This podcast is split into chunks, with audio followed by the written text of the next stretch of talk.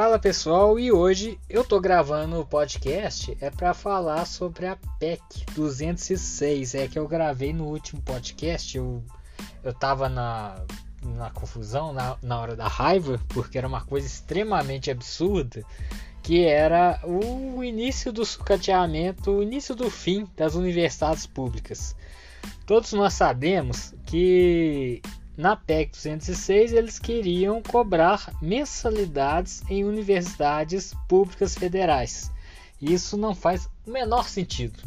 É um projeto de sucateamento de vez, para minar de vez o que era relativo às universidades. Sabemos que essa autoria é de um general, como sempre, mais um general que quer acabar com o país, e do MBL, o senhor Kim Katakiri, que é outro também que, infelizmente, entrou lá para destruir o país. Essa visão neoliberal, essa visão que eles têm, que é, é restrita, limitada ao mercado, à burguesia, é, é, um total, é uma total falta de conhecimento.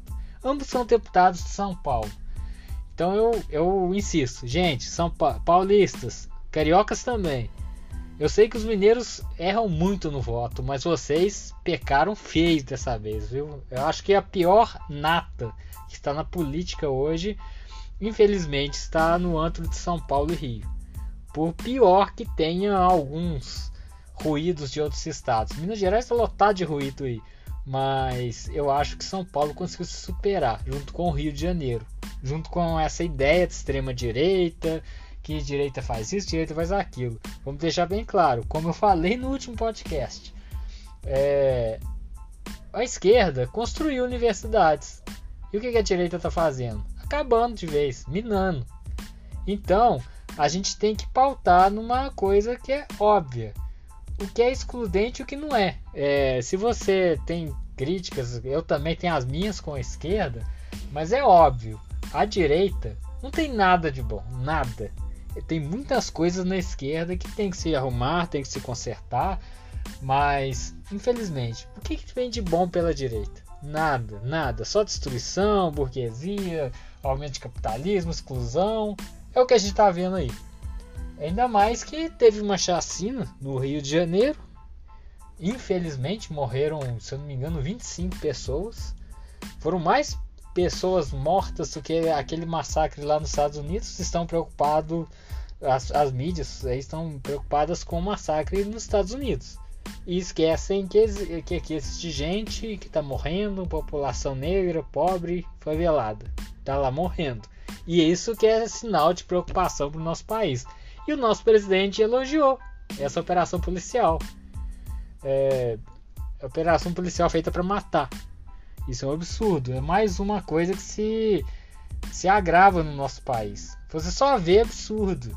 A gente chegou num, num ponto de não aceitar é, essas coisas. É um absurdo.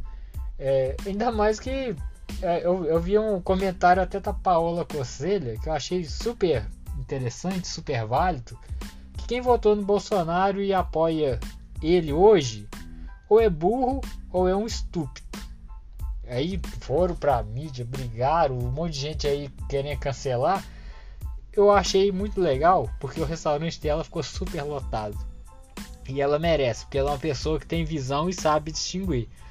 Agora, eu vi um outro comentário lá do cercadinho, lá do presidente, ao qual ele estava debochando o preço da gasolina, que está caro. Ele quer, ele quer comparar o preço de gasolina de Brasil com o de outros países, Canadá, por aí vai. Só que ele esquece, vamos colocar o exemplo do Canadá, a gasolina pode ser o mesmo preço aqui, pode até mais cara. Mas o salário mínimo lá é 9 mil reais. Aí você compara com o de 1.200 aqui.